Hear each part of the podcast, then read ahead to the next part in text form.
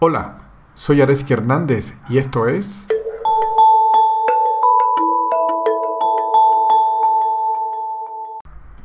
La iluminación y los tres carruseles de la mente. Cuando comenzamos nuestro camino espiritual en la vida, tenemos muchas influencias culturales. Leemos muchos libros, asistimos a muchos seminarios, seguimos a muchos maestros y empezamos una búsqueda en muchas direcciones. Y todo esto influye mucho en las ideas que tenemos de esta búsqueda espiritual. Y fundamentalmente tenemos esta idea de la iluminación como si fuera un algo que nos va a suceder en el futuro y que va a cambiar toda nuestra vida, toda nuestra percepción del mundo, y a partir de ahí veremos las cosas como solo maestros muy dedicados después de muchos años ven, o quizás como solo personas elegidas podrán llegar a ver. Creemos que vamos a acceder a una dimensión de la realidad que no accedemos ahora y que no es accesible a cualquiera y que está en el futuro después de mucho trabajo. Pensamos que esta iluminación nos va a llevar a un nivel o nos va a elevar a otro nivel y buscamos esa experiencia una y otra vez. En mi caso personal, después de estar seis años meditando intensamente y haciendo prácticas intensas de budismo zen, y también después de haber vivido en un templo zen y haber leído varios libros y haber realizado prácticas, he tenido experiencias corporales durante la meditación. Pero el ingrediente fundamental de todas estas experiencias es que llegaban y se iban, no duraban siempre. Y yo pensaba, y fundamentalmente pensaba que cuando esa experiencia trascendente que estaba teniendo, más allá de mi cuerpo, como si se desvaneciera, como si se expandiera en todas direcciones, como si el tiempo se detuviera, yo pensaba que una vez que esto se mantuviera eternamente, entonces iba a ser la iluminación. Sin embargo, una y otra vez, cuando esto sucedía, ya sea que duraran corto tiempo o un poco más, siempre se acababan y yo regresaba al mismo lugar y continuaba siendo o percibiéndome exactamente como la misma persona que era.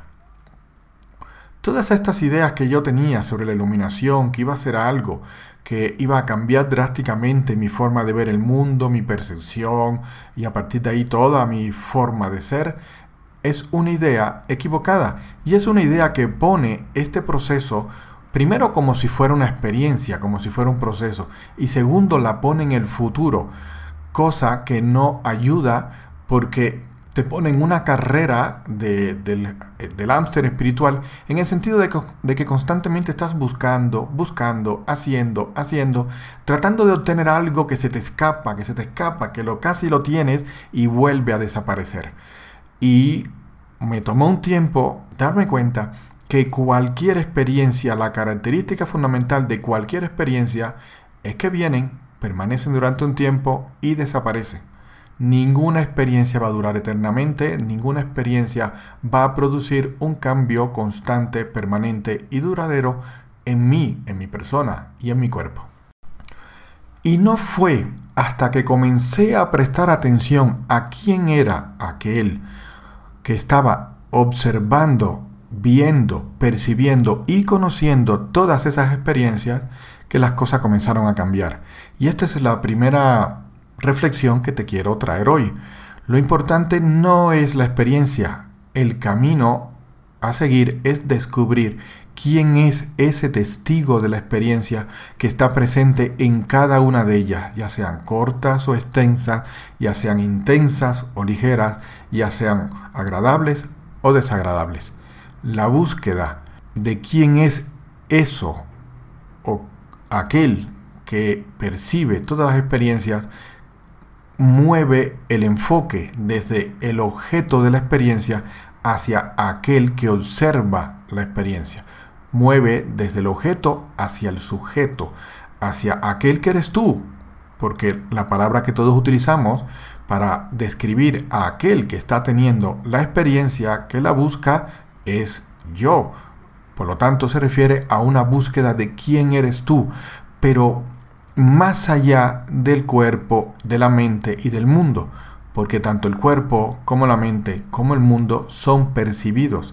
El mundo es percibido a través de los cinco sentidos, el cuerpo cuando uno va ahí, en esencia lo que encuentra son solamente sensaciones corporales, y la mente, cuando uno va ahí, lo único que encuentra son pensamientos e imágenes mentales.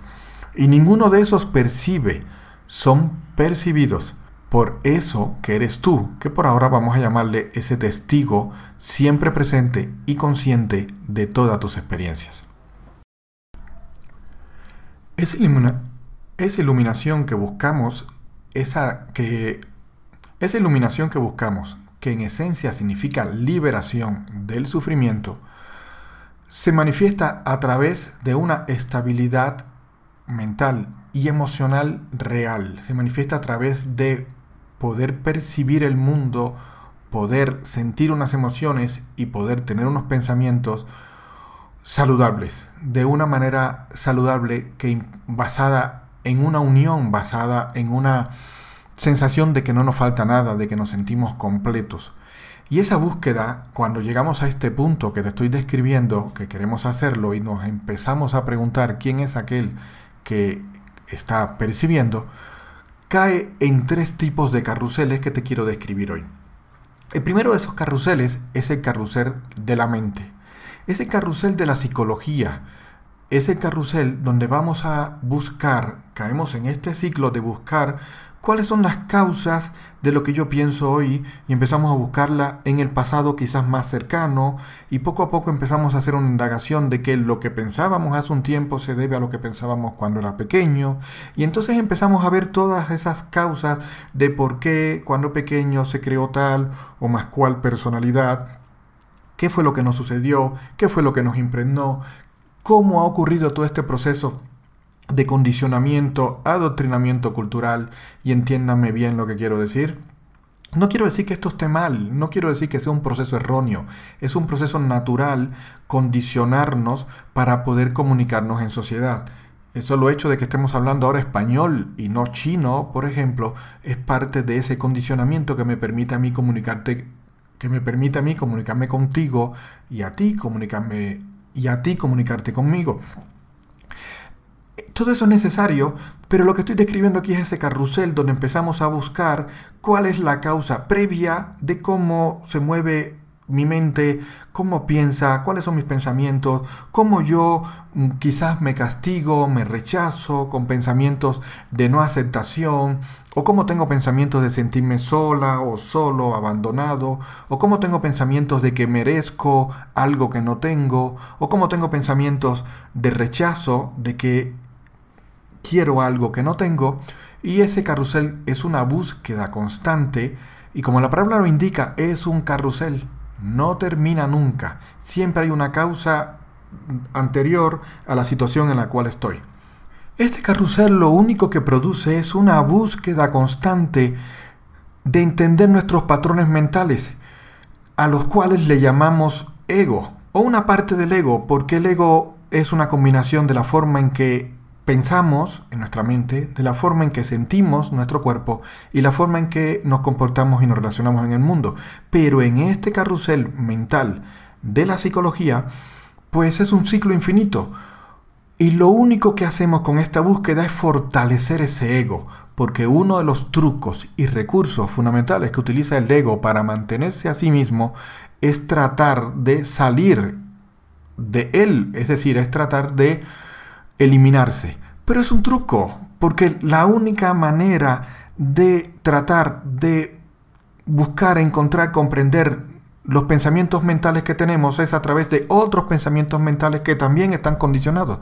Entonces es un ciclo sin fin, es una trampa que utiliza el ego para perpetuarse a sí mismo, haciéndonos creer que en esa búsqueda vamos a salir o a ir más allá del ego.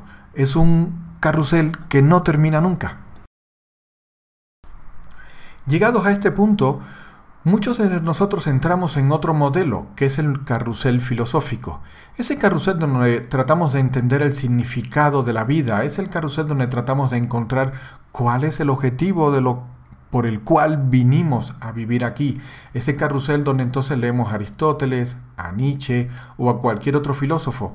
y entiéndanme bien, no quiero decir que no sea importante leer todos a estos magníficos escritores y pensadores, pero si los leemos buscando algo, buscando esa completitud, buscando encontrar quiénes somos, aquello que somos no lo vamos a encontrar en ningún libro, no lo vamos a encontrar en ninguna palabras de ningún maestro, solo lo vamos a encontrar haciendo un viaje de autoconocimiento.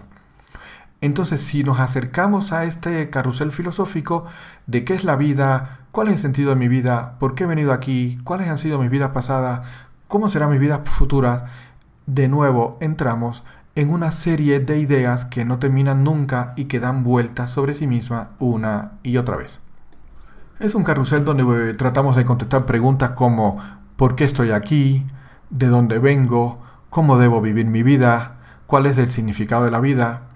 Todas estas preguntas conducen a un mismo carrusel, que es el carrusel de la mente, es el carrusel del ego, es el carrusel de considerarme una entidad separada, que necesita entender estos conceptos, estas ideas, para poder completarse, para poder conocerse a sí misma, para poder sentirse bien.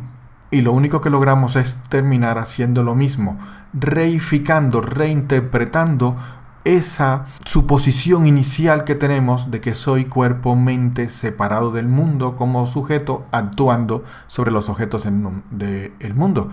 Y nunca salimos de ese carrusel.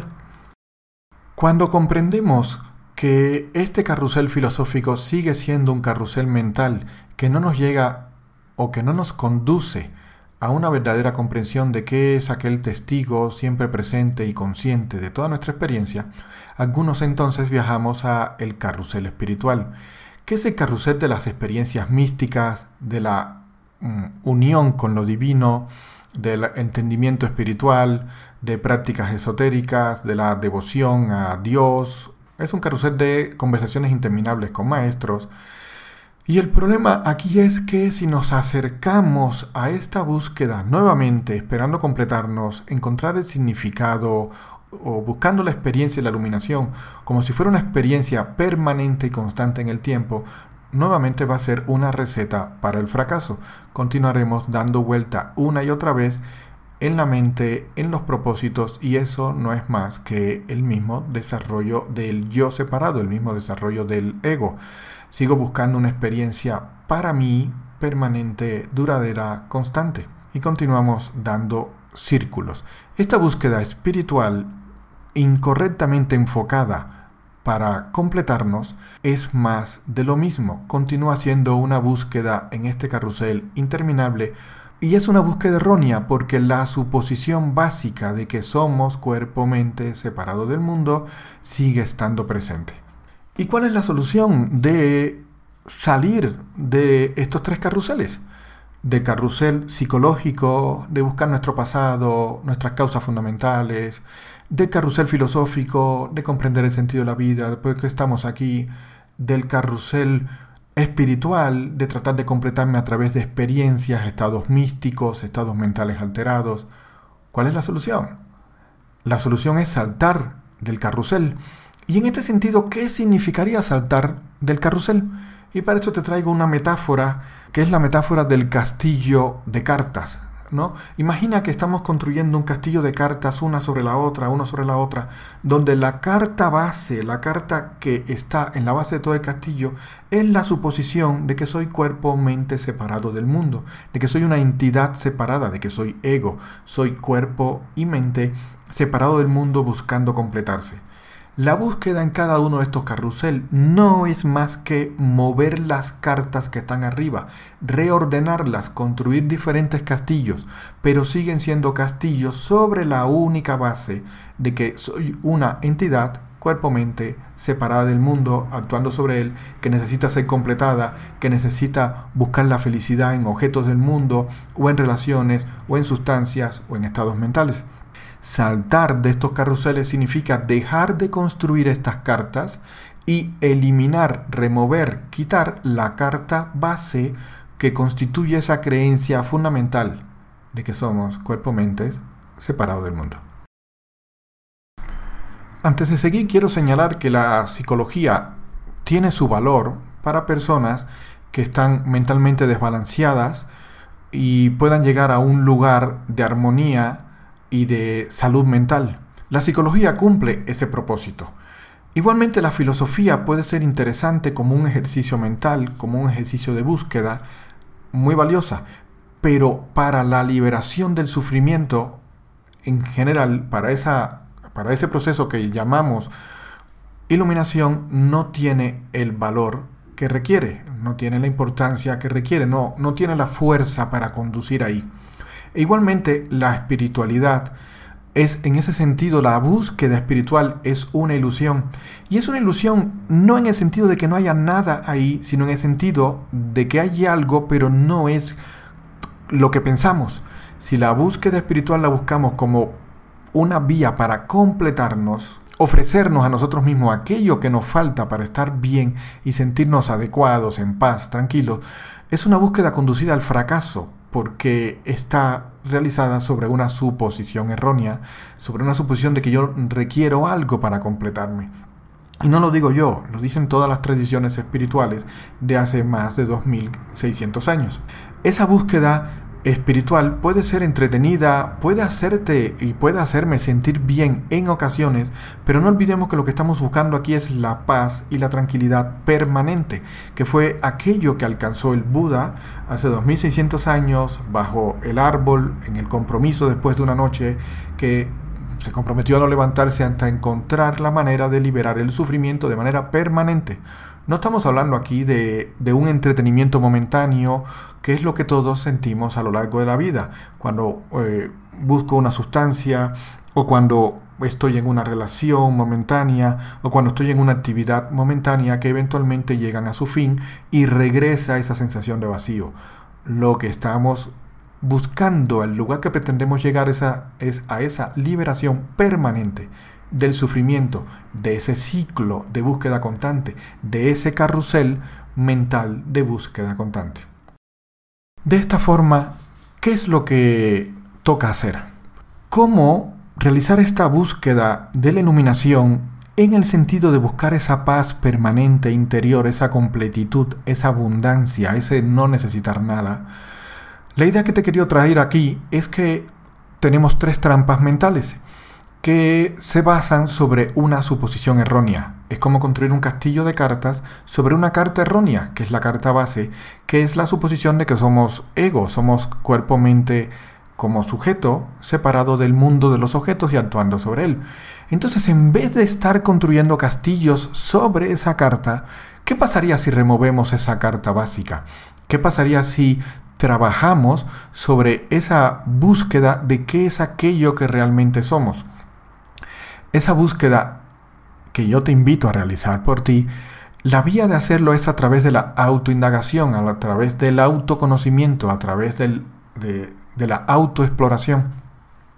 Y cuando empezamos esa búsqueda, nos abrimos a un nuevo nivel, porque es un nivel completamente distinto a ese que hemos estado trabajando toda nuestra vida. Toda nuestra vida gira a realizar acciones, a relacionarnos, a tomar decisiones a nombre de esta identidad separada que le llamo yo. Y todo lo que hacemos gira en defender o completar esta identidad separada. ¿Qué pasaría si removemos esa identidad separada? ¿Qué pasaría si nos abrimos a la posibilidad de que esa identidad separada realmente no es lo que creemos? Hay algo ahí, pero no es lo que creemos, no es esto que interpretamos como cuerpo, mente separado del mundo. La invitación es ir más allá, es descubrir que esta identidad, cuando la autoindagas, cuando la autobuscas, cuando vas a conocerla, no la encuentras, no es sólida, encuentras que no es sólida, no la vas a encontrar en, en ningún lado, no, no vas a poder abrir el cuerpo y encontrar esa identidad, no vas a poder abrir la mente y encontrar esa identidad.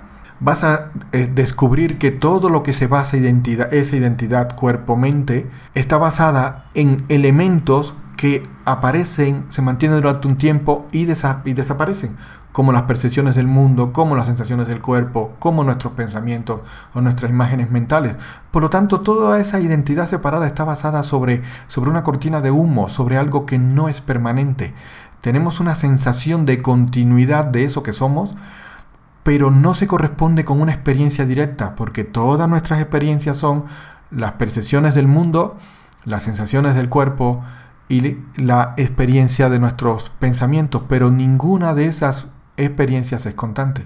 Y entonces, mi invitación es que te bajes del carrusel de tu vida, sea aquel en el que estás, y comiences el camino en aquella dirección en el cual aún no has buscado.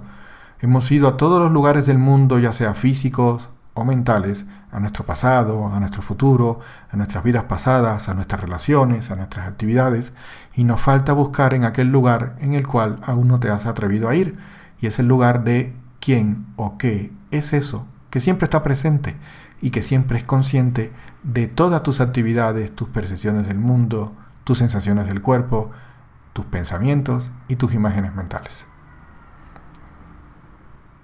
Y hasta aquí este episodio. Nos encontramos en el siguiente.